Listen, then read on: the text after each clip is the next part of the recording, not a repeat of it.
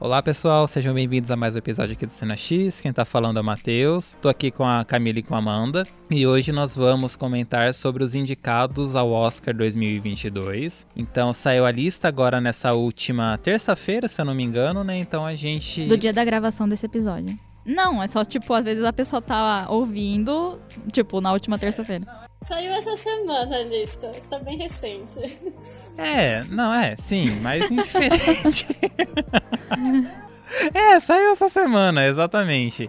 E a gente vai comentar aqui, claro, dos filmes que nós assistimos, porque, enfim, são 48 indicados pelo que a Camila comentou aqui, né? E a gente não viu os 48 e muito provável vão conseguir dar conta de assistir todos esses filmes até o dia da premiação. Então a ideia mesmo é da gente comentar dos filmes que nós assistimos e ver quais são as possibilidades de prêmio que eles possam ganhar nessa cerimônia, né? Então, é, e aí, Camila, como é que tá a sua lista? Já começou a maratonar? Já, já comecei. Quem me acompanha nas redes sociais sabe aí que na, na, última madrugada, né, enfim, episódios de insônia, vi quatro filmes do Oscar, olha só, né? Então, tô preparada para esse episódio, não muito porque eu não vi tudo, mas pelo menos uma categoria eu consegui zerar, então já tô muito contente assim, sabe?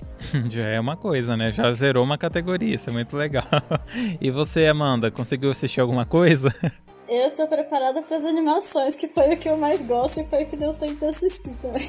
Ai, ai, pois é, eu ainda não consegui zerar nenhuma categoria. Tem algumas aqui que faltam poucas, tals, mas enfim, a gente tem um pouco mais de um mês para tentar assistir, né? Mas foi que nem eu comentei em outros episódios, eu não vou me matar esse ano, que eu não quero mais passar pela pressão que eu passei ano passado, uma pressão imposta por mim mesmo, né? Mas enfim, é, vou assistir o que tá que tem disponível e que eu tô com real, realmente vontade de assistir. Então, é isso, gente. É, só antes da gente começar, né? O Matheus comentou do Oscar do ano passado. A gente tem três episódios sobre o Oscar já, né? O 15, que é o que a gente comentou do Oscar mesmo do ano passado, com as nossas previsões e também comentando algumas injustiças que a gente acha que aconteceu na cerimônia ao longo dos anos. Né, o 16, que a gente falou especificamente do Curtas Animados, que estavam concorrendo, né, a Oscar de melhor curta animado do ano passado, 2021. E o episódio 26, em que a gente comenta os nossos vencedores favoritos do Oscar, porque às vezes o Oscar acerta.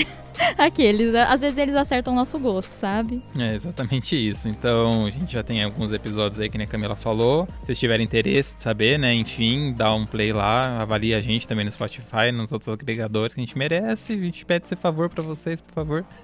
Classifiquem a gente e compartilhe com o pessoal também, né?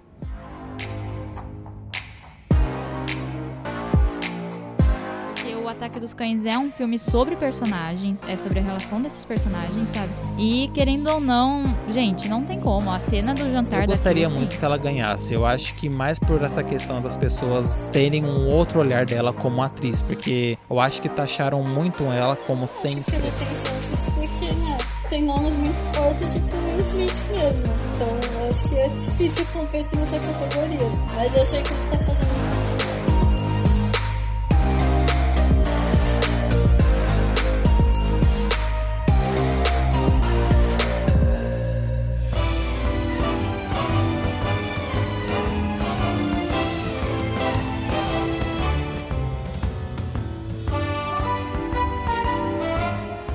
Mas então, é, Camila, eu tô aqui com a minha listinha do, do Oscar e a primeira categoria que apareceu aqui para mim, não sei aonde é que ela tá aí na sua, no seu iPad, enfim, então não sei, acho que é pra gente seguir igual, né, pra não falar besteira, que é design de produção, que eu sei que você viu bastante coisas. Nossa, realmente você viu bastante coisa nessa categoria, né? Que tá tendo indicado Duna, Ataque dos Cães, O Beco do Pesadelo, A Tragédia de Macbeth e Amor Sublime Amor. Qual que você viu desses daí? Então, vi todos, me... menos Amor, Sublime Amor, né? Porque não consegui ver a versão do Spielberg, né? No cinema, quando estreou no cinema. Então, tô esperando, né? A hora que chegar. É no Disney Plus, eu acho que vai estrear agora dia 2 de março. É, dia 2 de março. Dia 2, é, isso. Então, tô esperando chegar lá pra ver.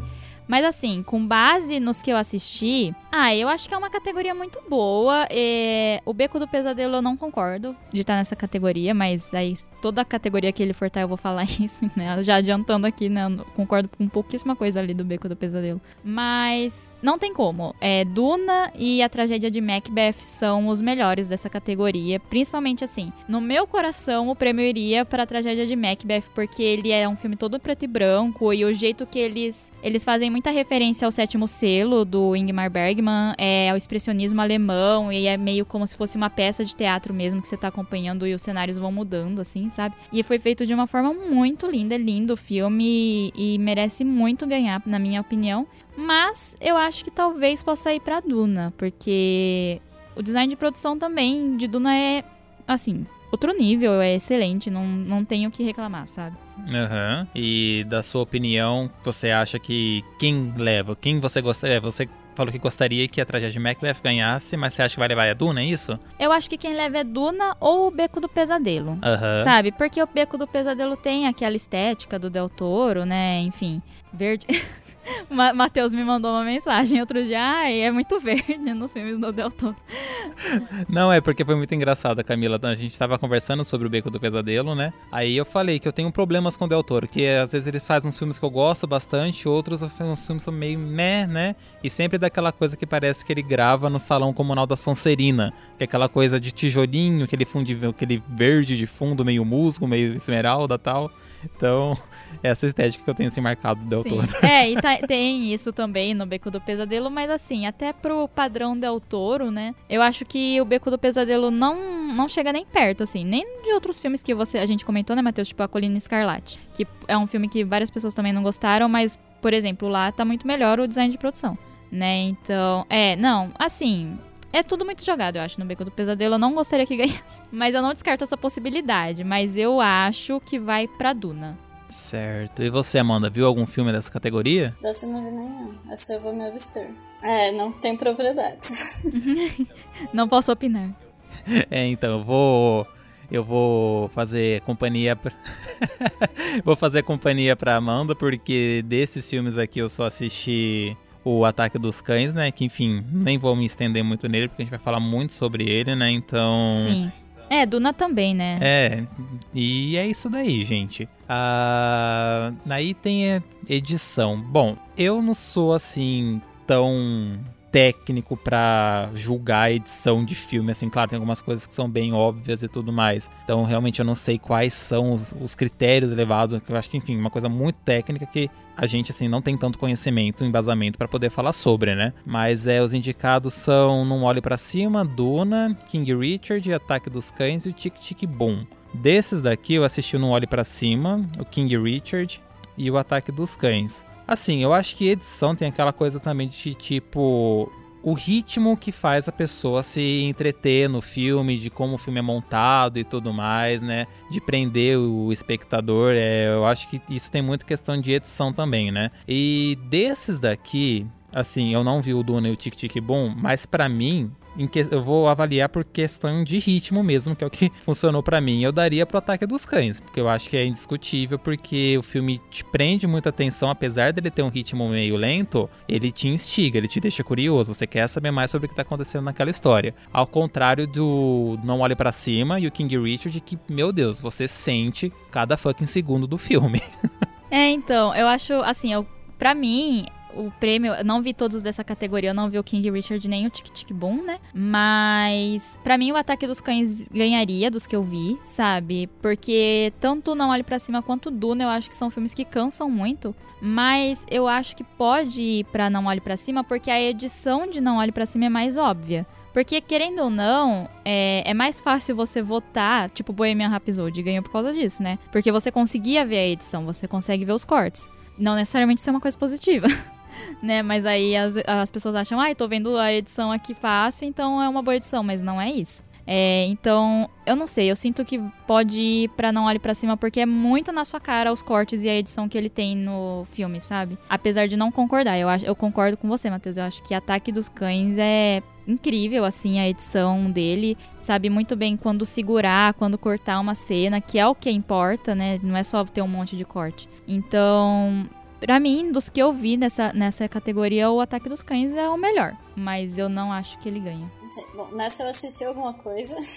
eu assisti também Eu Não Olho Pra Cima. E eu vi quase inteiro Tic Tic Boom. Não consegui terminar.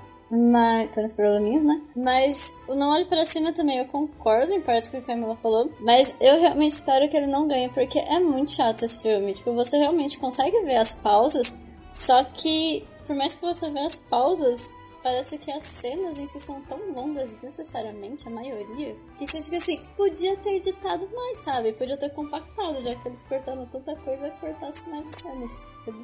Faltou um facão ali, né? Exato. Nossa, dava pra ter tirado uma hora quase. Eu acho, assim. Sem perder muita coisa. Sim, até. com certeza, com certeza dava. Sim, não, eu ia co comentar aqui antes da gente começar a gravação, né? A gente tava comentando sobre o gênero comédia, né? E tipo, duas horas, quase duas horas e meia para um filme de comédia, eu acho que é muita coisa, que é um gênero que, não sei, não necessita de tanto tempo, ele fica cansativo, sabe? Às vezes você cansa até de ver uma piada que, por mais que seja boa, já passou, assim, você já tá saturado. Então tem gêneros que eu acho que não tem necessidade de ter tanto tempo de duração que nem é o caso de Não Olhe para Cima.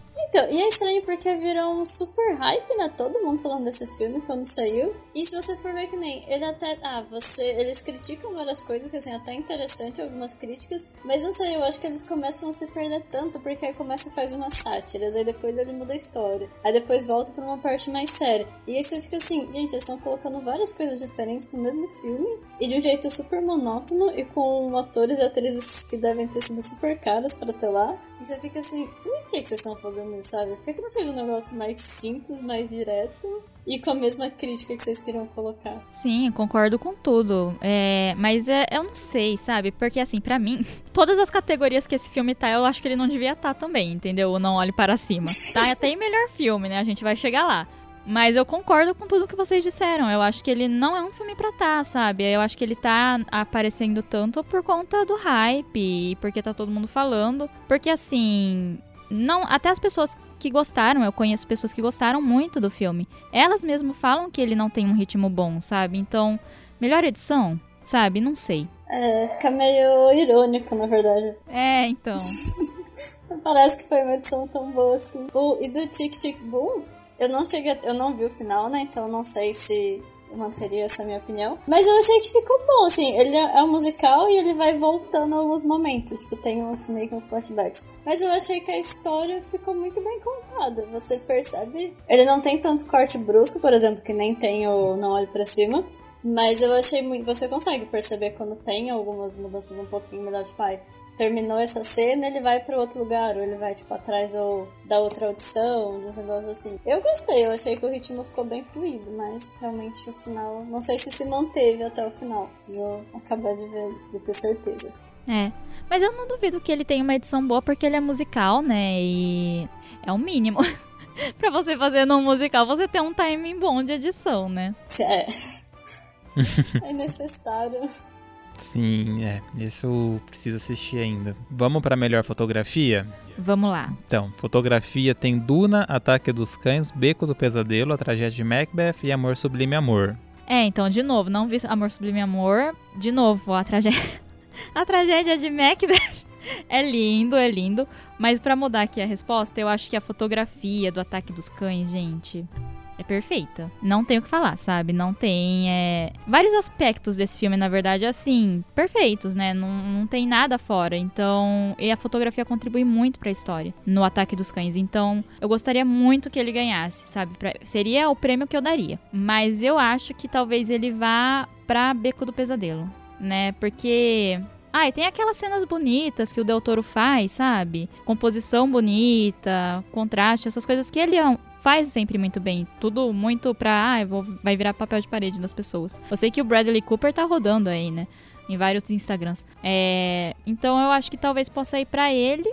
Duna eu não sei, porque eu não gosto muito da fotografia de Duna. Eu acho que ela se perde um pouco assim, sabe? Seriam esses dois, eu acho: Ataque dos Cães e Beco do Pesadelo. Bom, eu só vi o Ataque dos Cães dessa, dessa lista e eu acho linda também a fotografia, aquela vastidão daquele cenário, né? Bem contemplativo. Gosto do jeito que a Jane Campion faz é, ao mostrar a fotografia do filme. E, tipo, é, era um, é um longa-metragem que eu gostaria muito de ver no cinema.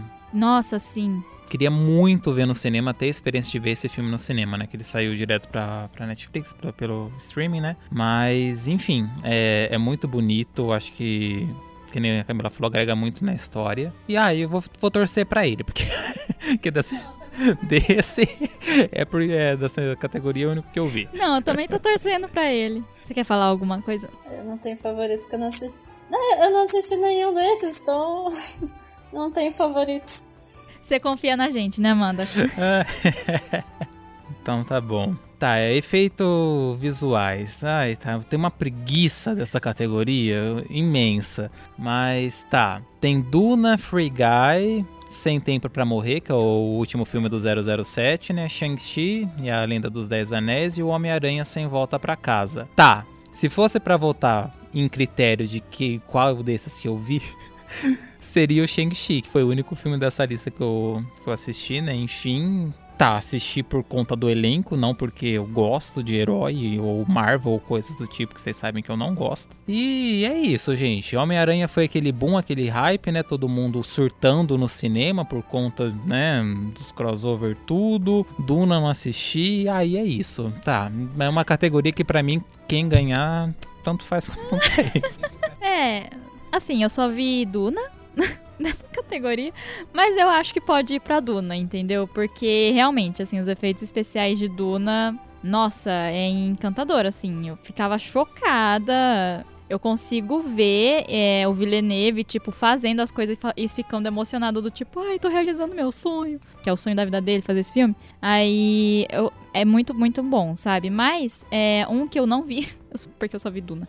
É, mas eu acho que também pode ter chance de ganhar é o Sem Tempo para Morrer, né? O 007. Que parece que também tá muito bom, assim. Eu vi as pessoas falando. Eu acho que ele também tem chance. De resto, não vi, não posso opinar. Eu tô surpresa de Free Guy. Está aí né? Mas ok. E é essa a minha opinião.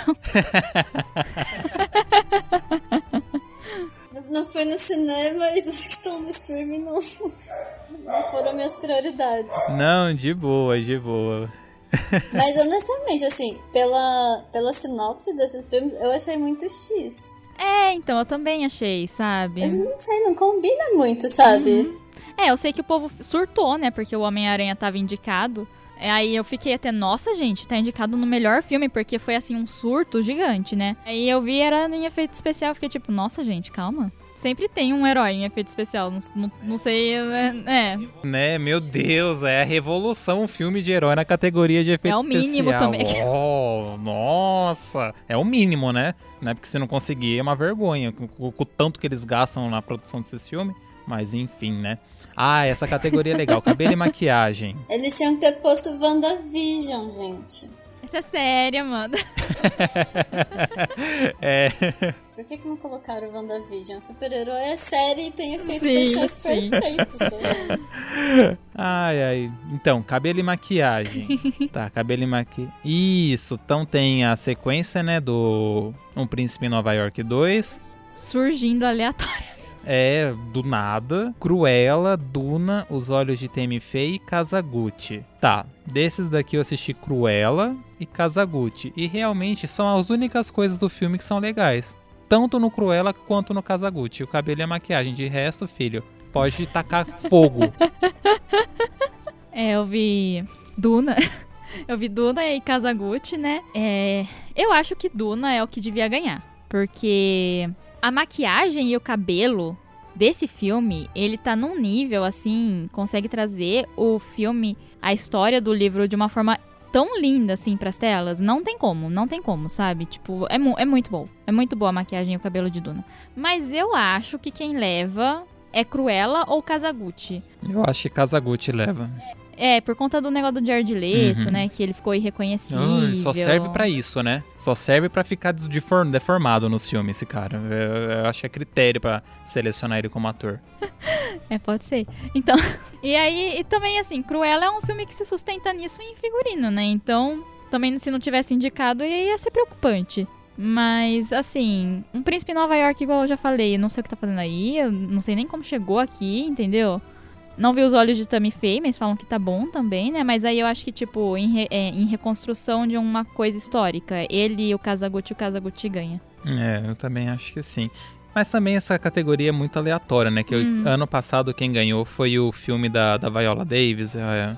E tipo, tinha muita gente assim que deveria ganhar mais, né? Que nem o Pinóquio, o filme italiano, que a maquiagem e tal poderia, né? Levar o Oscar, que enfim, tinha muito mais trabalho ali, mas né? Então, Sim. É, então, eu fiquei bem brava com isso, né? Porque eu acho que nessa categoria eles sempre prezam por reconstruções históricas. Ai, você conseguiu ficar parecido com tal pessoa? Parabéns.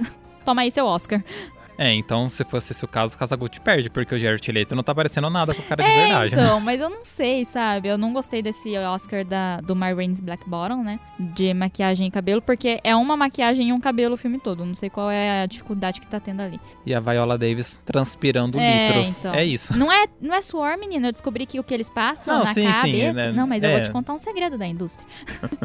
eu descobri que o que eles passam na cara pra parecer que a pessoa tá suada é protetor labial. Protetor labial, você pega assim, amassa ele e fica brilhando, parece que você tá suado. Você deve ficar grudando, já pensou assim, encosta. Que desconfortável. Né? Não, é, é, é gosmento, é gosmento, gente. É. Você tem alguma coisa pra, co- pra complementar, Amanda, de cabelo e maquiagem? Eu. Só da questão do Duna, né? Eu não assisti, mas eu vi alguns comentários, alguns textos falando também da dificuldade por conta do cenário, né? Porque eles gravaram da aberto. Tinha essas dificuldades do ambiente, né? Então eles tiveram que ter um pessoal bem preparado mesmo pra maquiagem, pra tudo. Que eu acho que é um ponto positivo, mas é só isso mesmo pra acrescentar. Bom, aqui eu acho que tem uma categoria que a gente até pode pular, né? Que é a canção original. Que vai pra 007, 007 sempre leva. É, sempre levam nessa categoria, né? Mas enfim, tá a música do King Richard, do Encanto, Belfast, é, do 007 e For Good, For, For Good Days, não sei que filme que é esse, né? Então. Mas aí a do 007 é a Billie Eilish, que parece estar sendo indicada. A Beyoncé tá indicada em alguma coisa aí? É, eu ou... ouvi falando que a Beyoncé tava indicada também. É, a da Beyoncé é a Bia Live, do King Richard. Ah, então é isso, né? né? E aí os fandom tudo vai se matar. Quem é que vai ganhar, Billie Eilish ou Beyoncé? Nenhuma das duas, né? Que é muito Lady provável Gaga. que isso aconteça. Eu amo quando isso acontece. Não vou mentir. Ah, eu não vou, não vou mentir também que eu queria que o Encanto ganhasse, né? Eu amo a trilha sonora do Encanto. Eu não acho que era essa, era essa música que tinha que estar aqui. Todo mundo sabe que qual é a música que queria estar aqui e não vamos falar sobre isso, né? É, mas não vai ser nomeado.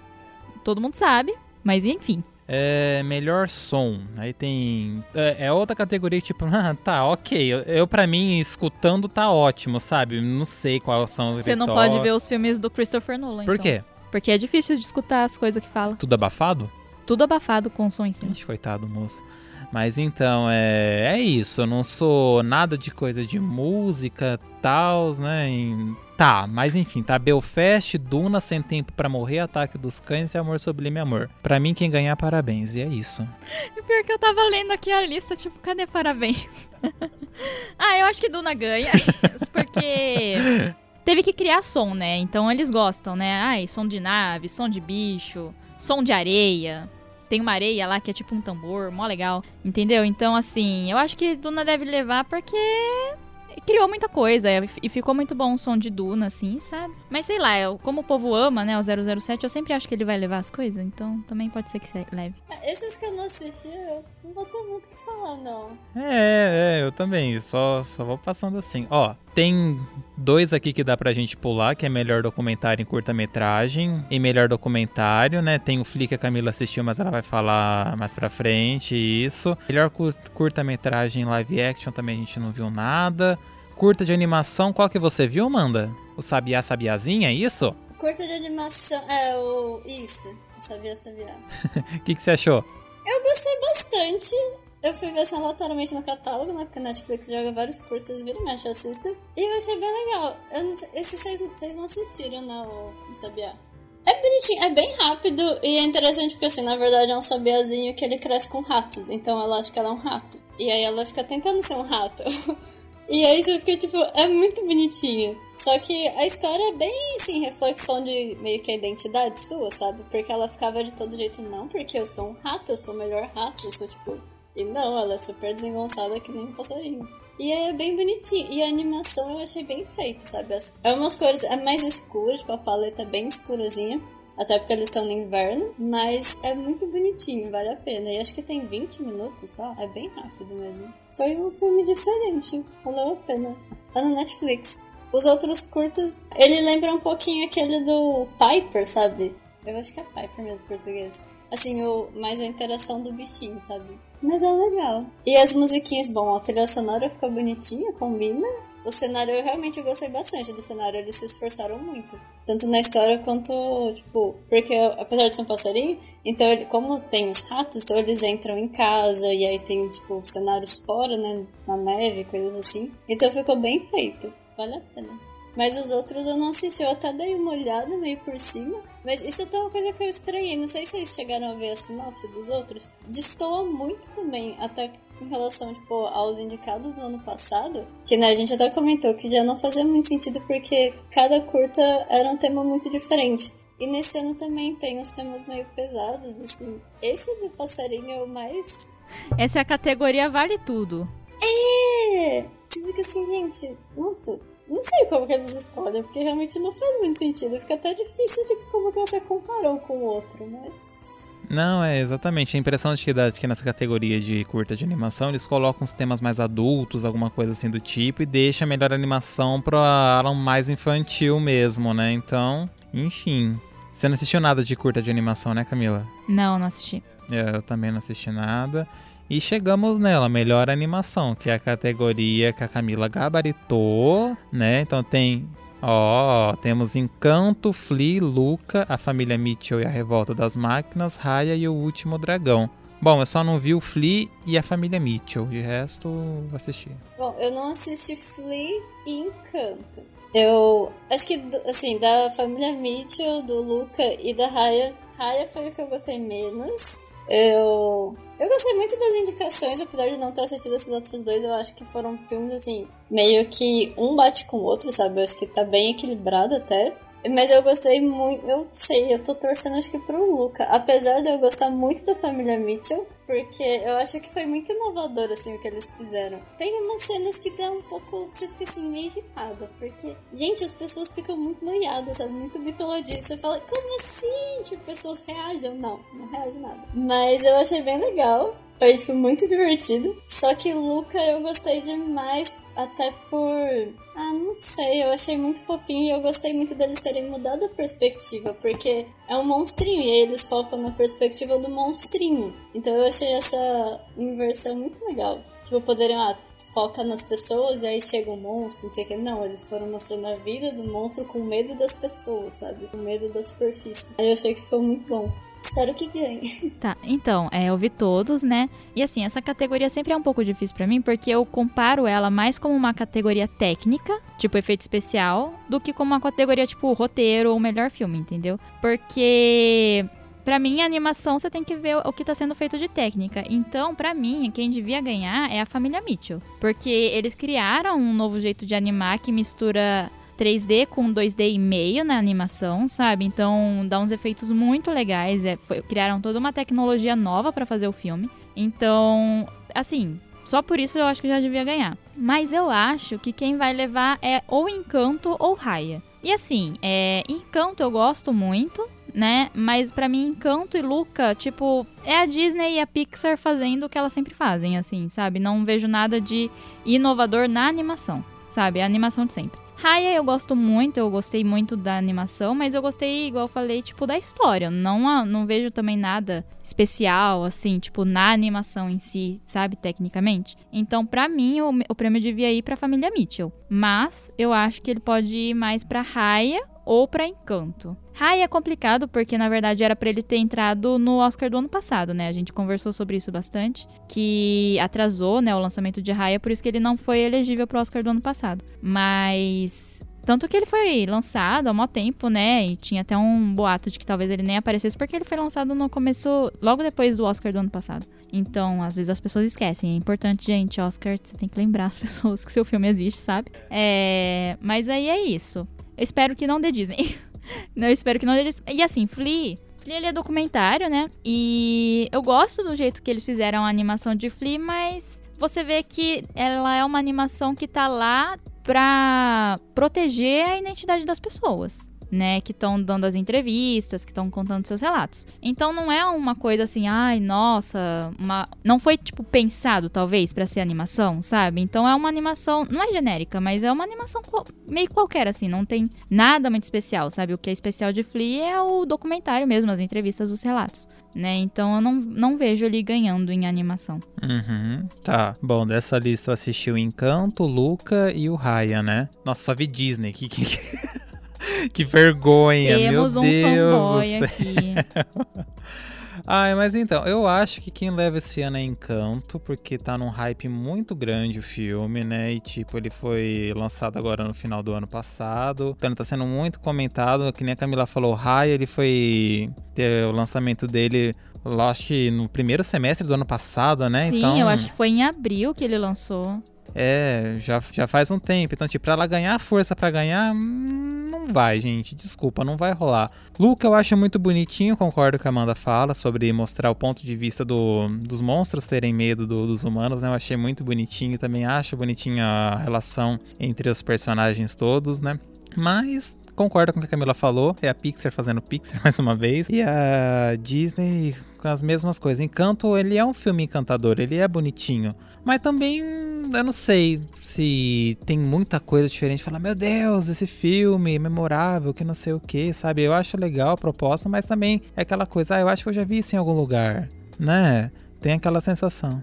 E Raya, eu gostei bastante do Raya. Se fosse para eu escolher, eu acho que eu daria pro Raya. Porque não tem as músicas, né? Que é uma característica dos filmes. O Matheus não gosta das músicas. Não, não, não, não, é. Eu gosto das músicas, mas eu acho que a Disney foi meio que corajosa, assim, a tirar um fator né, meio que sempre presente nas animações dela, que são os cantos, né? E eu acho que funcionou muito, porque, meu, a história de uma guerreira que não sei o que, vai botar umas músicas lá e os bichos sugando todo mundo, transformando todo mundo em pedra, sabe? Então, é. Eu gostei dessa questão da, da Raya não ter música, porque para mim não me fez falta nenhuma ter música ou não. para mim é isso. E a família Mitchell, eu tô com preguiça de assistir, porque, que nem eu comentei, é do gênero comédia, que eu acho que fica cansativo ter uma duração tão longa, eu acho a duração desse filme muito longa pra uma animação, uma hora e cinquenta, assim, sabe? Então eu falo, ah. Mas ele não cansa, assim, eu não sei se. Não sei a opinião da Amanda, mas eu não achei cansativo. É que ele é bem frenético, ele, tipo, muito Ah, que frenético. bom, porque tem que ser, porque senão, gente,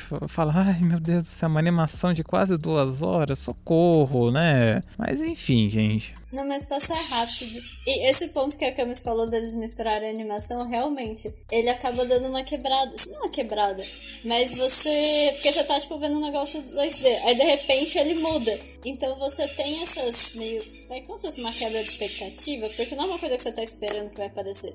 Depois de um tempo você acostuma e você sabe que vão ter várias cenas assim. Mas eu acho que isso até ajudou um pouco no ritmo do filme. Porque realmente você não percebe que demora quase duas horas. Ele passa rápido.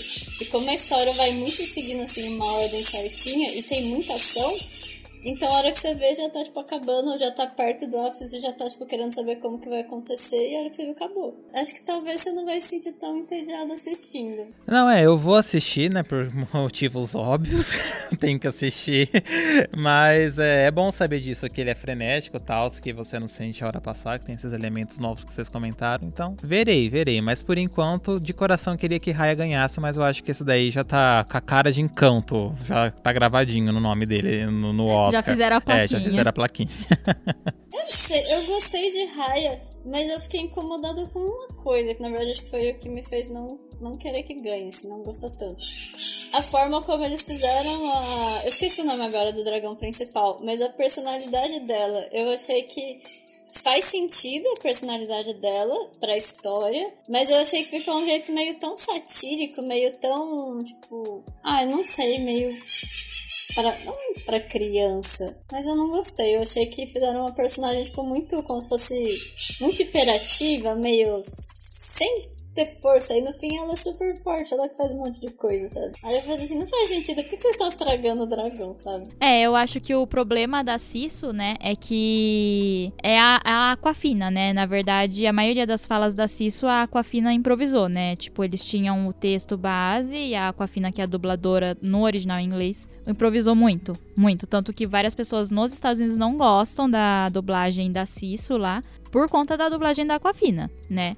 Então, porque eles acham que ela exagerou, enfim. Então tem essa questão. Eu acho que talvez seja um erro da dublagem original que aconteceu, sabe, na personalidade do dragão. Pelo que eu vi, as pessoas lá dos Estados Unidos comentando que assim, eu fiquei chocada. Eu nem sabia quem era a Saquafina, e aí eu só descobri que as pessoas não gostavam da dublagem dela no raia, entendeu?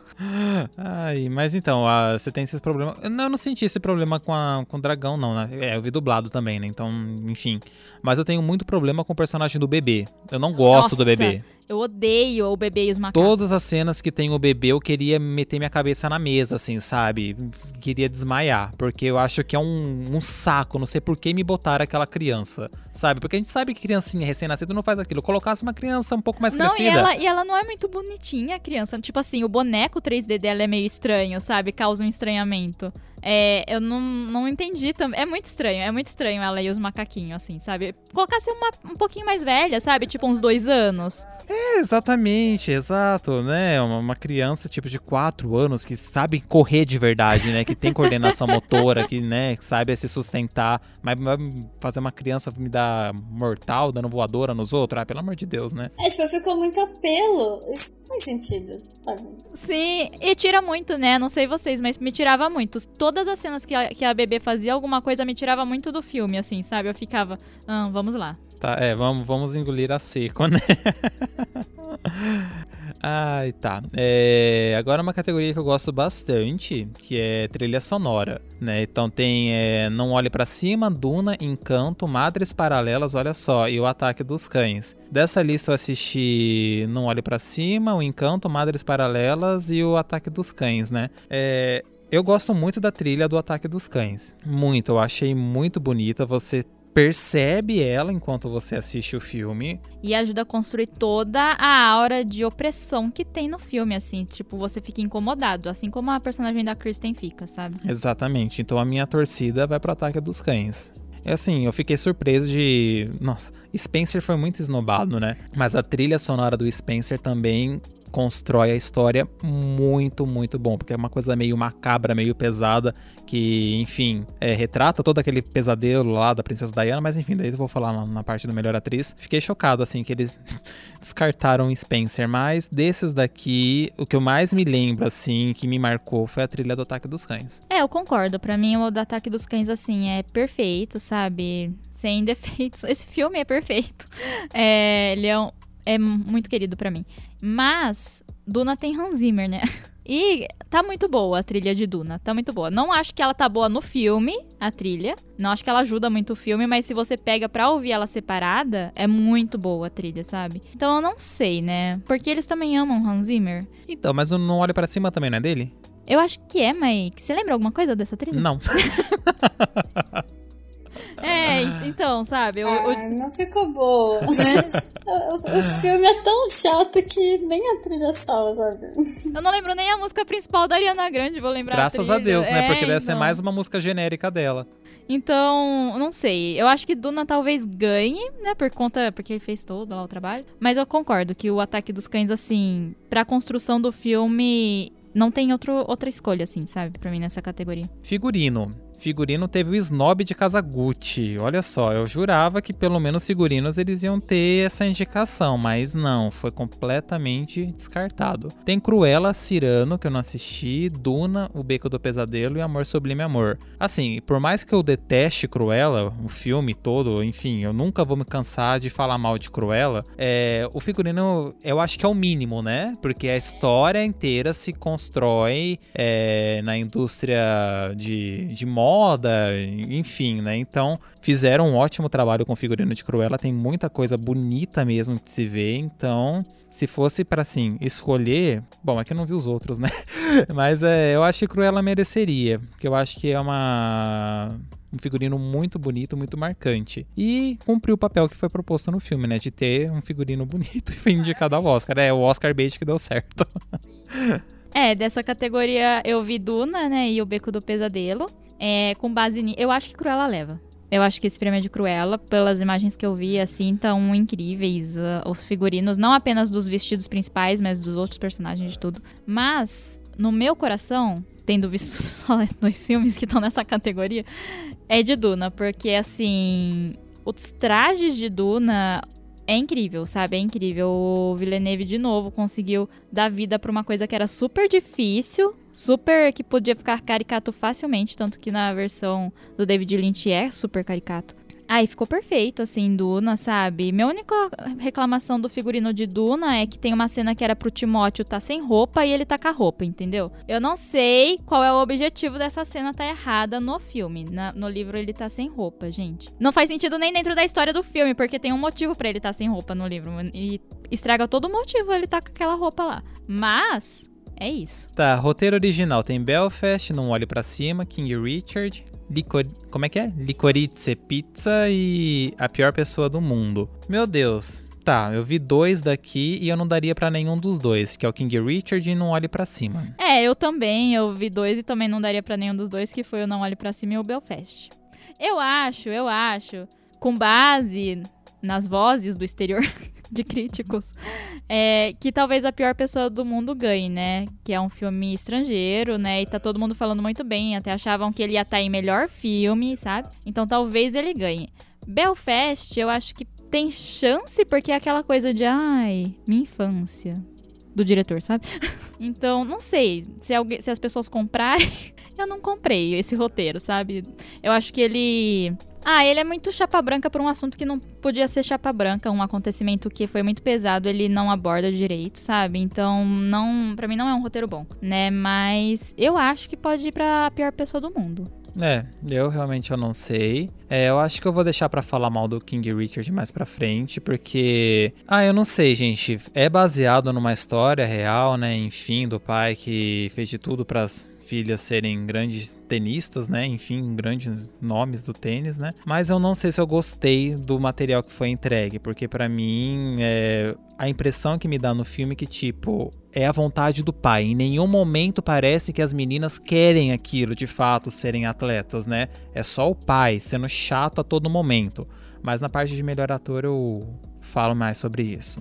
E roteiro adaptado, bom, acho que a gente é, a Camila leu o Duna, né? É, então, aí tem no, no Ritmo do Coração, né? É, Drive My Car, do Japão. Duna, A Filha Perdida e O Ataque dos Cães. Bom, é, aqui eu não tenho voz nenhuma para falar. Eu acho que vai para Assim, eu acho que quem merecia é Ataque dos Cães. Novamente. Né, é um filme muito bem adaptado, assim. Pode, acho que talvez pra Filha Perdida ou Drive My Car, porque também são trabalhos difíceis de adaptar. Eu acho que Duna não ganha, porque é certeza que vai estar tá indicado a parte 2, entendeu? Eu acho que o Duna tá aparecendo bastante aqui, mas é o que eu já falei para quem me ouviu falar sobre Duna, que é a primeira parte de um filme incompleto, entendeu? Não tem como. Você, todo mundo, até quem ama o filme fala, ai, mas é melhor você esperar a parte 2 para ver se vai acontecer mesmo, entendeu? Então, assim, pra mim nem devia ter indicado Duna. Porque ele é um filme incompleto, ele não termina a história. Se fosse a parte 2, eu concordaria, entendeu? Mas eu não concordo com essa indicação e eu não quero que ganhe.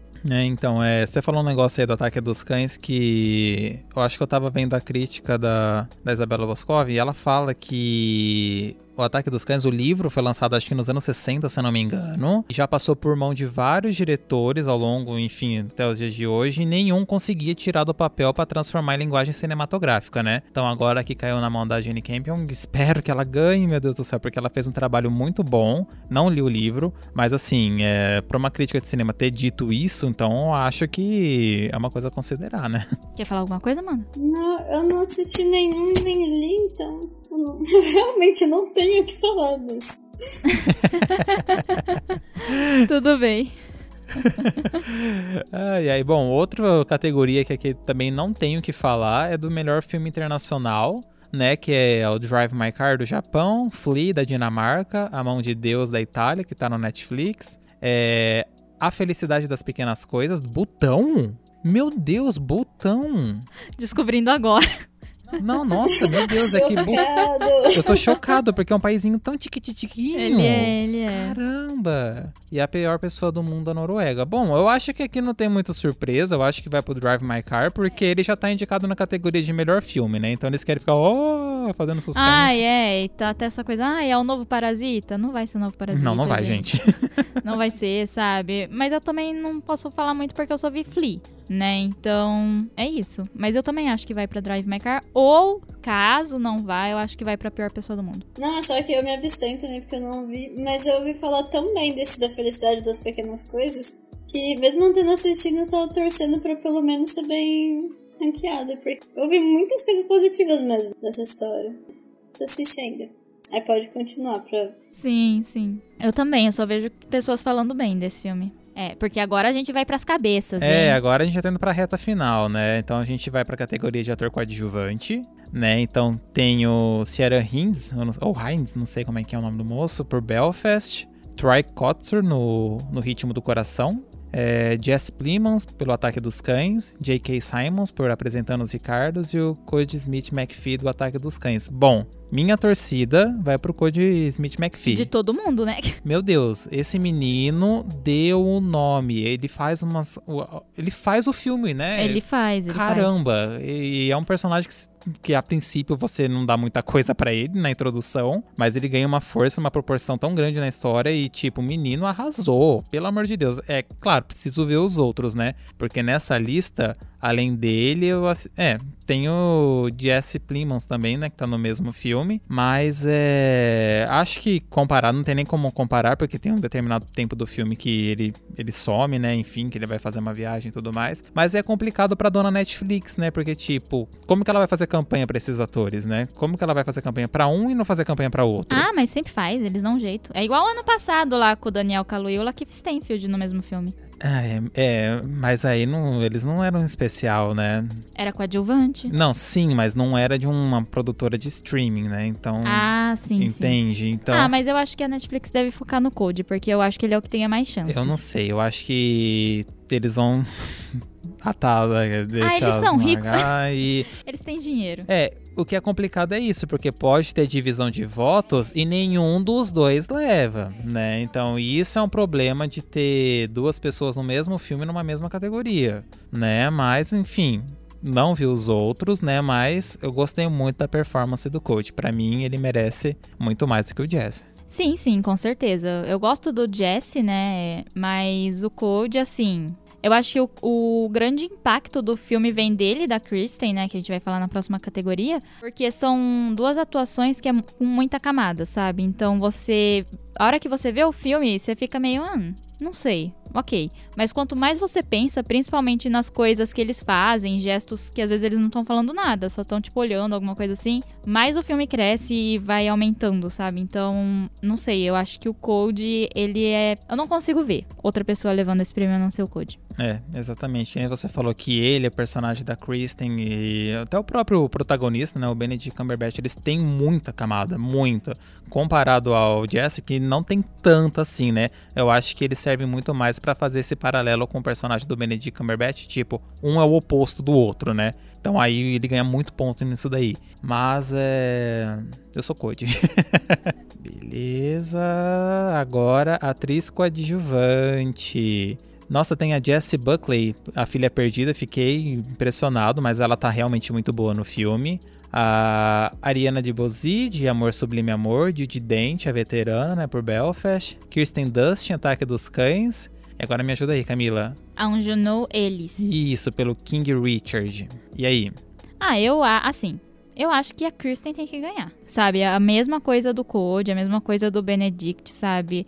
Porque o Ataque dos Cães é um filme sobre personagens, é sobre a relação desses personagens, sabe? E querendo ou não, gente, não tem como. A cena do jantar da Kirsten. Se você não ficar com seu coração partido nessa cena, você está morto, lamento, entendeu? É, mas supondo, né, porque a academia tem essas coisas que ela era uma atriz de ado- adolescente, né, ficou famosa assim, às vezes eles têm umas coisas assim. Eu acho que talvez possa ir pra Jessie também, sabe? Eu não descarto essa possibilidade deles darem esse prêmio pra Jessie. Hum, não sei, eu acho que ela, não sei, eu não vejo ela ganhando, por mais que ela esteja ótima em A Filha Perdida, né, que ela interpreta a fase jovem da Olivia Colman, né, que enfim, que é onde é apresentado todos os traumas, o que ela passou, né, na história, enfim. É, aí também concordo com o que você falou da Kirsten Dustin. Eu amei a performance dela no Ataque dos Cães. É um personagem incrível. Eu acho que a gente sente o sofrimento dela, né? A cada momento que ela aparece, né? Os receios, as angústias que ela tá passando é completamente compreensível dentro daquela situação, né? Gosto muito dela. E a Ana Hu, como é que é? Anjanil. Tem uma dificuldade de falar o nome dessa mo... Anja no Elise, enfim, ela tá no King Richard e ela é uma das únicas coisas boas que acontecem nesse filme. É uma pena ela não aparecer ter mais tempo de tela, né? Ela é a mãe, ela é a esposa, ela é a esposa do, do Will Smith e ela tem muita presença no personagem dela, porque, enfim, é a cabeça da família e tal, então as falas dela são bem fortes, assim, ela, ela se impõe. Eu acho que deveriam ter aproveitado mais o papel da mãe, né, pra gente ter um pouco enfim, o ponto de vista da mãe nessa história toda, né? Apesar de ter focado tudo no pai, eu acho que ela aparece pouca. E às vezes que ela aparecia no cinema, quando eu fui assistir, né? Eu falava, nossa, dá um alívio, assim, sabe? Porque traz um ar diferente, porque ela tá realmente muito, muito boa no filme. Eu até falei é, com Fernando, né, do Pseudo Crítico, a gente foi assistir junto esse filme no cinema. É, eu falei, nossa, seria legal se ela fosse indicada ao Oscar e tá aí. Ainda bem que um palpite, né, eu acertei. Yes, quando isso acontece, né? Mas é, dentre essas três que eu assisti até então, minha torcida também fica pra Kirsten e eu acho que ela é merecidíssima por toda a trajetória também dela como atriz, né? Sim, com certeza, com certeza. Melhor ator? Agora, melhor ator. Hum. então tem o Javier Bardem por Apresentando os Ricardos, o Benedict Cumberbatch por Ataque dos Cães, o Andrew Garfield por Tic Tic Boom, o Will Smith por King Richard e o Denzel Washington por A Tragédia de Macbeth. Pode começar, Camila. Ah, então, né? Por quem você acha que vai ganhar e o porquê que o Benedict vai ganhar, né? Então, eu queria ter essa certeza. Ai, mas quem que você vê ganhando? Eu acho que o Will Smith ganha. Será? Eu acho. Ai, não é possível. Eu acho que ele ganha. Ó, eu vou falar aqui, abrir meu coração. eu não gosto do Benedict Cumberbatch. Eu não gosto da atuação dele. Eu tenho muito problema com esse cara, entendeu? Me dá preguiça ver filme que. Se eu vejo que ele tá no filme, eu já fico com preguiça de ver. E eu fiquei no chão. No chão com a atuação dele, entendeu? Esfregou sua cara no asfalto. Esfregou minha cara. Eu falei assim: é um ator muito bom mesmo. Agora tô convencida, entendeu? Porque, nossa, nossa. Assim, não, não tem como. A cena dele lá com o lenço. Meu Deus, real. Real. Essa cena é muito boa.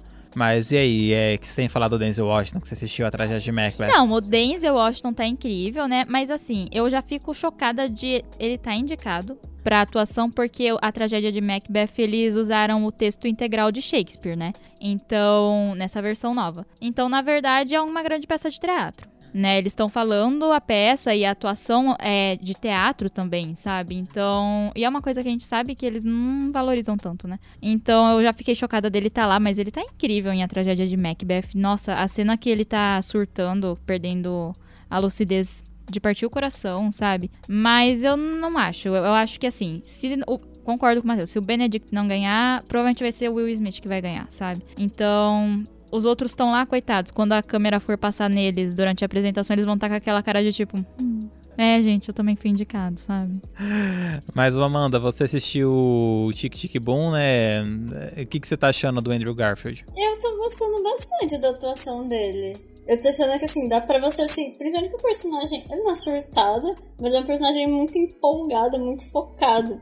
E é meio assim, no nível obsessão com o que ele quer, sabe? E eu acho que dá pra você sentir muito tanto o quanto pra ele era importante estar conseguindo, né? Ele queria lançar o musical dele. Porque, por exemplo, tem cenas cotidianas, pai, tem cena dele no trabalho, na cafeteria. E aí ele tá lidando como qualquer pessoa, tipo, trabalhando sob pressão. E aí depois ele tá lidando nos momentos super inspirados no trabalho. Depois, sei lá, festa com amigos. E depois, tipo, obcecado em conseguir fazer o que ele quer. E aí depois corta pra parte de musical, né? Deles cantando alguma música. Então eu acho que ele conseguiu, assim, eu consegui distanciar ele do Homem-Aranha nesse filme, que foi importante também, né? E eu acho que dá pra você ver bem a personalidade da, da personagem mesmo com a, com a encenação dele. Então eu achei que ficou bom, é que realmente não acho que ele tem chances, porque, né, tem nomes muito fortes, tipo Will Smith mesmo. Então eu acho que é difícil competir nessa categoria. Mas eu achei que ele tá fazendo um bom trabalho. Ah, legal. Eu preciso assistir o filme, eu ainda não não parei para ver, né? Mas enfim. É, desses daqui eu só assisti o King Richard e o Ataque dos Cães, né? O resto eu não consegui. Mas assim, Eu acho que o Will Smith vai ganhar, eu acho que é mais vai ser mais para aquele prêmio de tipo conjunto da obra, né? Da carreira, enfim, ele já É, se ele ganhar vai ser por isso. Vai ser por isso, vai ser por isso, porque a performance do Benedict Cumberbatch para mim tá mil vezes melhor, não tem o que ser comparado que o Will Smith no King Richard. Não, não, o, o Benedict nesse filme assim tá destruindo Uhum, tudo. Não, Tudo. Sim. Não, não apenas as cenas assim, é que eles falam, né, essas coisas, mas o gestual dele. Gente, quando dá uns closes assim na cara dele, você vê ele mudando a expressão. Nossa, a cena dele fazendo carinho lá na cela, você fica, gente, Não, exatamente, né? Eu Acho que ele, ele mostra muito bem essa questão de esconder tudo aquilo que ele reprime, né? E com, com todos os sentimentos. exatamente do, do quanto que ele quer parecer fechado, né? Então, é, de não apresentar vulnerabilidade, enfim, de, de aparen- aparentar uma pessoa frágil, né? Então, é, é distoante, assim, eu acho. Não tem nem como comparar com a atuação do Will Smith, que porque pra mim, foi que nem eu falei, é na, na categoria do do roteiro original. O pai é um chato. O pai, ele é muito chato. Ele é aquele cara mandão, ele. Enfim, é. Você não consegue ver a vontade das meninas, que eu acho que elas deveriam ter também mais tempo de tela, né? Porque são duas, focam mais numa menina, na outra também fica meio que jogado de lado, né? Então, eu, eu não sei, gente. O Will Smith, ele tá bem, ele é um bom ator, eu não vou falar disso, né?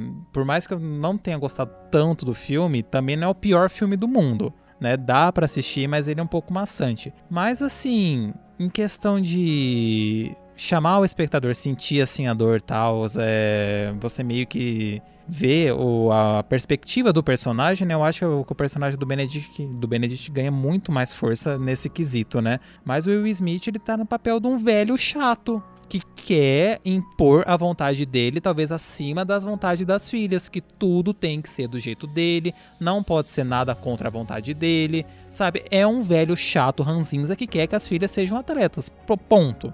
Assim, sabe? Não tem comparado com o personagem do Benedict Cumberbatch, é claro. Aí já é um personagem ficcional, né? A gente tá um personagem Não, mas eu acho, né, que tipo, eu concordo. É, o Will Smith ele é um ator excelente, assim, já provou várias vezes que devia já ter ganhado um Oscar, sabe? Mas é, eu não vi o King Richards, mas é o que eu vi você falando, mas não só você, várias pessoas falando que é interessante, né? Porque as irmãs estavam envolvidas na produção do filme e elas que pediram pra focar no pai, né? Do tipo, ai, pra ter uma representatividade positiva de um pai, um afro-americano um pai afro-americano uma representatividade positiva, né? Porque normalmente é muito estereotipado, ah, o pai some, essas coisas assim, sabe? Então eles queriam que tivesse essa representatividade positiva no, no cinema. Acho justo. Porém, é uma coisa que várias pessoas falam, que é o que você falou. É, parece que a, a história é tipo. Por que, que elas querem jogar? Não, não fica explicado uma vontade dela. Parece, sabe, é, do- eu comecei a ver o filme, né? E pelo que eu vi, parece muito aqueles pais que são frustrados com um sonho que eles tinham, tipo balé. Ah, eu não conseguia dançar balé. Então eu boto minha filha no balé e ela vai fazer balé. Se ela quer ou não é outra história, entendeu? Me pareceu isso da parte que eu vi e é o que todo eu vejo várias pessoas falando. Não, é, e tipo. Tava até conversando com o Fernando enquanto a gente assistia o filme no cinema, né? Que às vezes dá a impressão de que é um pai meio que abusador. Não abusador em, em agredir esse tipo de coisa, mas de impor somente a vontade dele. Nada pode ser feito além da vontade dele. É o que ele quer, é o que ele pensa, sabe? Ele não dá voz pra própria filha dar a opinião dele, pra própria esposa, sabe? Pro pessoal que por trás que tá treinando as meninas. Então, tipo, é um cara extremamente chato, chato, não tem outra palavra, sabe? Ignorante, desculpa. E é muito curioso ter as filhas na produção desse filme e não pensar nisso, sabe? É, então, é que às vezes, tipo, pra elas, isso mostra o quanto ele apoiava ela, essas coisas. Só que eu acho que é o que você falou, tipo, chega um ponto, até onde eu vi, pra mim também era um abuso, sabe? Porque tem a vizinha que fala, ai, você faz elas treinarem na chuva. Você faz elas treinarem, tipo, quando elas estão doentes, que não sei o que lá. Tipo, gente, não, né? Tem limites. É, é, tem isso. Talvez elas até colocaram essa cena pra dar essa imagem de que, tipo, ai, pra não falar que ele é realmente abusador, né? É, mas enfim, não deu muito certo. E sei lá, não tinha uma maldita alma naquela produção pra falar, gente, não tá legal, sabe? Tá passando uma outra imagem, por mais que vocês queiram tal. Então, assim, é, eu acho que ele ganha, não por esse papel, mas é por conta de toda a trajetória do Will Smith como um ator. É, mas aí eu acho que fica complicado, né? Porque aí vai entrar pros injustiçados. O Benedict não tem como, ah, sabe? Mais um pra lista, mais, né? Mais, mais um pra lista, que já tem um monte. É, é exatamente. ah, mas gente, convenhamos, né? Isso é muito Oscar. É, é o Oscar é sim. sobre isso. Bom. Bom, a categoria do meu coração. É, essa só você vai falar, Matheus, porque acho que nem eu nem a Amanda vimos nenhum desses filmes. Ai, melhor atriz, né? Então tem a Jessica Chastain pelos Olhos de Temi Faye, a Olivia Colman, a Filha Perdida, a Penelope Cruz por Mães Paralelas, Madres Paralelas, enfim, do jeito que vocês preferirem. A Nicole Kidman por Apresentando os Ricardos e a Kirsten Stewart por Spencer. Qual desses que você viu, Camila? Nenhum. Nenhum! eu comecei a ver Spencer, mas aí eu tava com sono, fui dormir. Não tava conseguindo prestar atenção. Você também não, Amanda? O microfone é todo seu, Matheus. Fala aí, Matheus. Abra aí, seu coração. Então, é, faltam dois filmes, né, pra eu gabaritar. Um já tá pra eu assistir hoje, que, enfim, der certo, né? É, enfim, falta eu assistir Os Olhos de Temi Faye, né? Que é da Jessica Chastain e a... Apresentando os Ricardos da Nicole Kidman. Eu assisti A Filha Perdida, As Mães Paralelas e o Spencer. Assim, gente, a Olivia Colman, para mim, ela é uma das grandes atrizes da atualidade. Ela tá ganhando cada vez mais força e ela é incrível em tudo que ela faz. Assim, é indiscutível.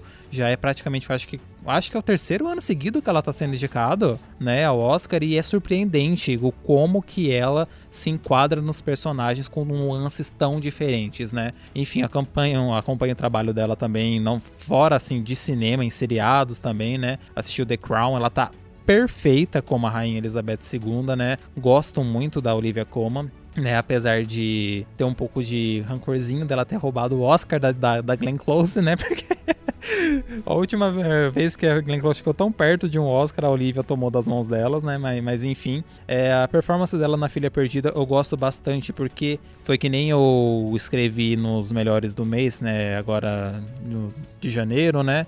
Esse filme é uma grande viagem ao tempo, que ela tá de férias lá numa boa, né? Enfim, e ela vê uma mulher muito jovem com a filha pequena e tipo ela começa a relembrar as coisas que aconteceram com ela no passado através da figura daquela mulher, porque tudo que envolve aquela mulher ela passou né, na, na, sua juventude. E é muito legal a gente entrar nessa viagem do tempo, porque você entende por que, que ela vai reagindo, é, esse paralelo com o presente, com o passado. Eu achei incrível, muito legal mesmo o jeito que a Maggie Gyllenhaal, que é a diretora, adaptou é, o filme. Então, para mim, é, é uma indicação completamente justa. É, a Penélope Cruz, eu fiquei muito, muito feliz de verdade com o reconhecimento da Penélope Cruz em Madres Paralelas, que, enfim, é um filme que era certeza que não ia ser indicado na categoria de filme internacional porque não foi escolhido da Espanha para representar o país né, na categoria de filme estrangeiro, né? E ela tá incrível num papel é, de maternidade, fala muito sobre maternidade, sobre questões históricas da Espanha, que eu acho muito legal o jeito que o Almodóvar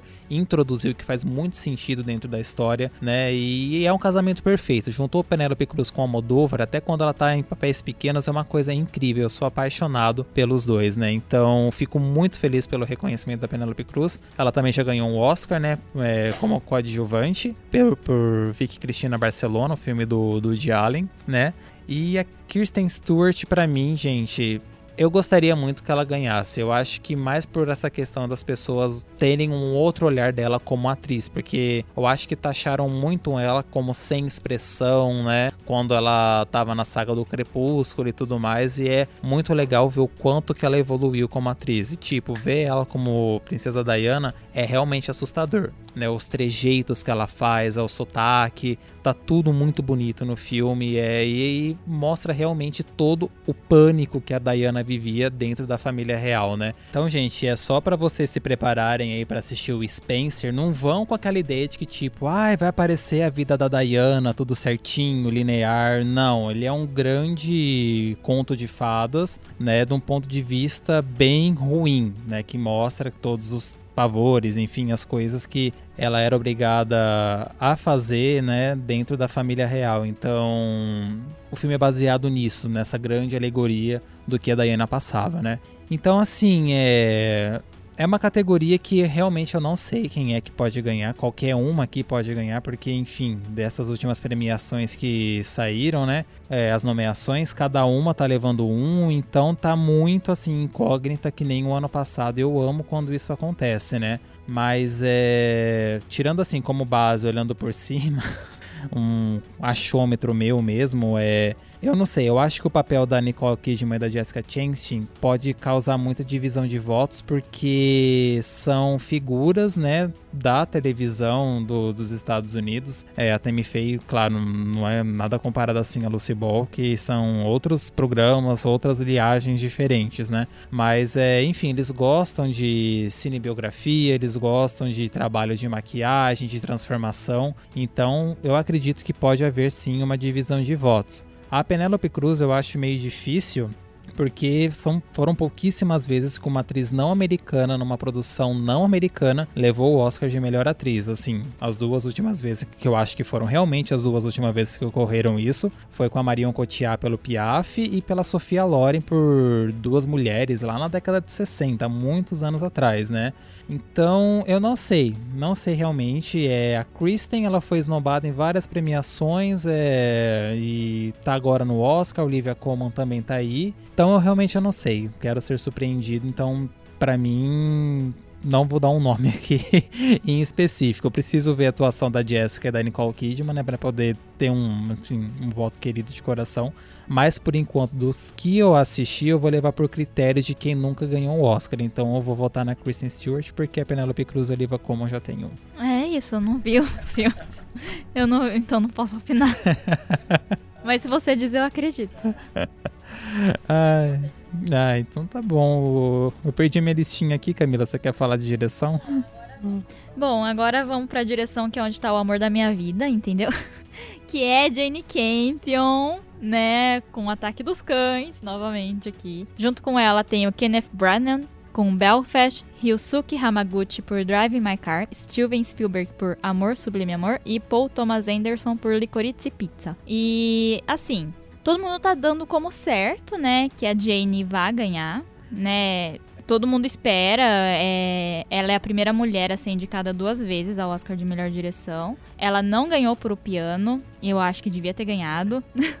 né, eu não sei como tava a competição naquele ano, mas eu acho que devia ter ganhado porque o piano é incrível, sabe? Então, eu, eu espero que ela seja reconhecida. Eu não sei, é é, desses eu, eu, só vi o Belfast também, né? Eu não vejo Kenneth Branagh ganhando, porque. Eu já falei, o Belfast é um filme bem ok, assim, sabe? Ele não tem nada muito nossa, né? Acho que talvez ele possa ganhar por conta de ser uma história pessoal dele, né, da infância dele, contando ele saindo lá da Irlanda do Norte, que ele não queria sair, essas coisas. Pode ganhar nisso, né, mas eu não vejo.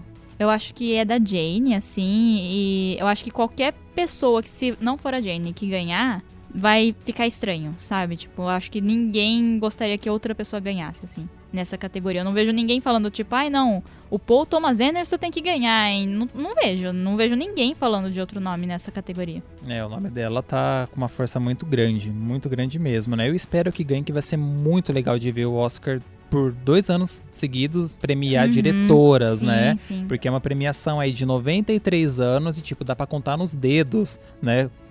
Às vezes que mulheres foram indicadas na, na, direção e quando elas ganharam, né? Que no caso é, foi só. A terceira. É, ela seria a terceira, porque foi a Jang. Não, foi a Chloe Zhao, perdão.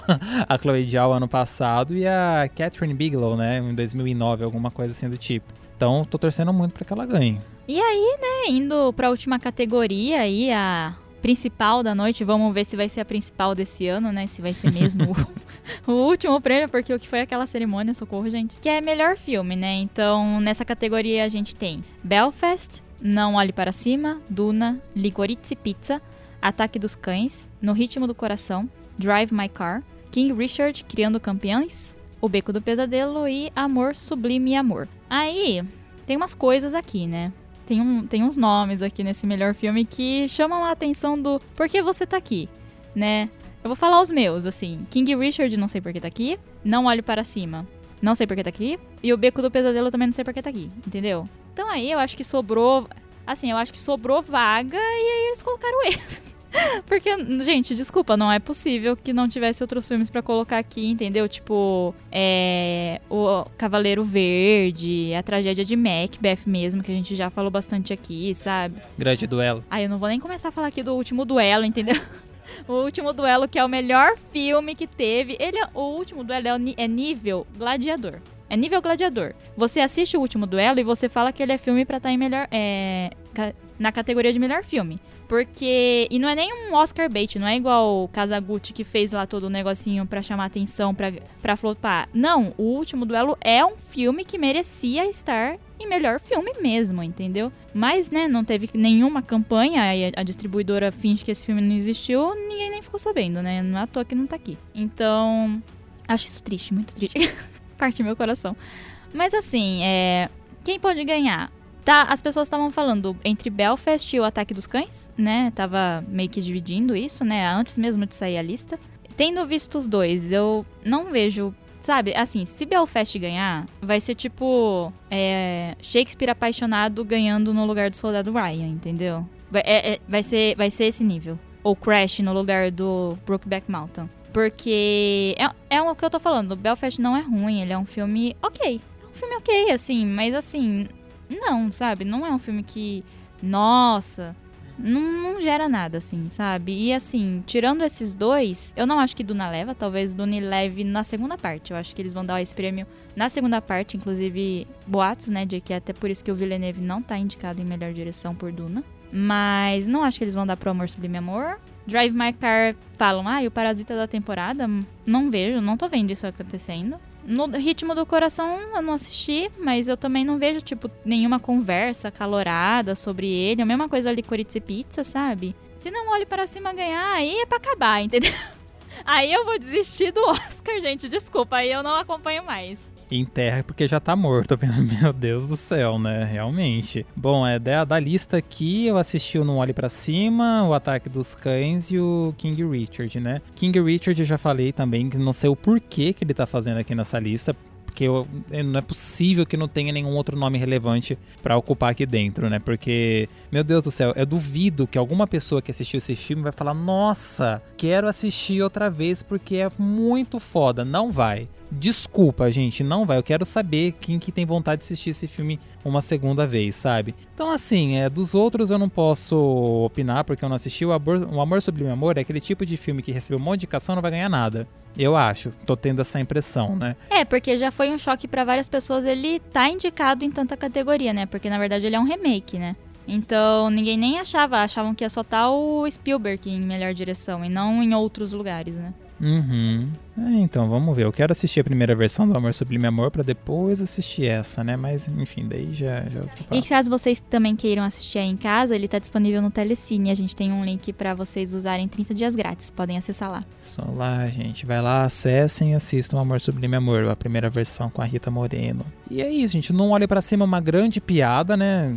Enfim, eu não, não acho que deveria estar tá aqui também. É... Então tá, eu preciso terminar de ver os outros, mas eu gostaria que o Ataque dos Cães ganhasse justamente para calar a boca da academia de um filme de streaming sim pode ganhar melhor filme. Não, e é o que a gente tá falando durante todo esse podcast, né? É, para mim, Ataque dos Cães, em todas as categorias que ele tá, ele é assim, impecável. Impecável, sabe? Tipo, não, não tem como. Não tem nada nesse filme fora do lugar. É, ele é um filme que só cresce, sabe? Quanto mais você mais tempo passa e mais você pensa nele, você conversa com as pessoas. Quando cai a ficha, né, do que acontece nele no final, quando você interliga os pontos, você fala, meu Deus. É, exato. Sim, e, e, tipo, e tudo, assim, a ambientação, a atuação, tudo nele, tudo. Não, não tem como, assim, dessa lista, ele é o melhor filme, não, não tem discussão, sabe? É isso. Preciso terminar de ver, né, pra confirmar isso com certeza, de que ele realmente é o melhor. Mas por enquanto eu compartilho da tua opinião, preciso ver os outros. É, bom, eu assisti só o Não Olhe Pra Cima, mas é aquilo, eu não duvido também que possa ganhar por conta do elenco, sabendo que é o Oscar. E até já entra naquilo que eu até comentei no outro episódio. Eu gosto de ver os filmes, acho interessantes, mas eu não boto muita fé no Oscar porque a gente sabe como os vencedores são escolhidos de um jeito meio suspeito, né? Até os escolhidos para concorrerem já são um pouco suspeitos, então é uma boa lista pra gente ver o que tá saindo, né? Basicamente isso.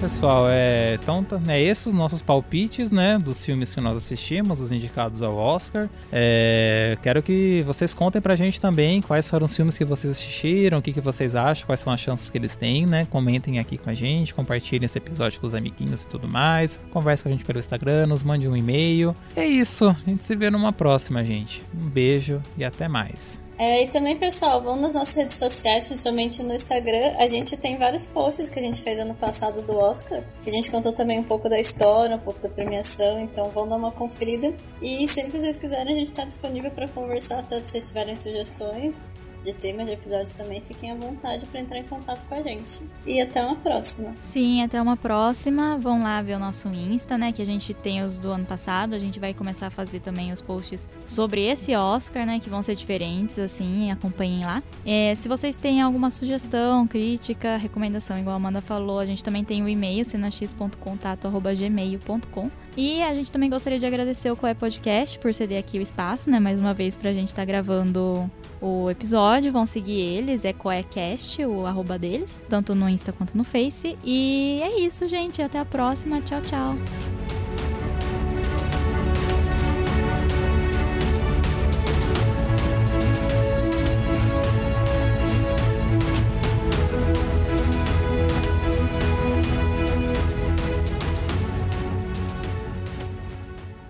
A música usada nesse podcast é de Dan Henning.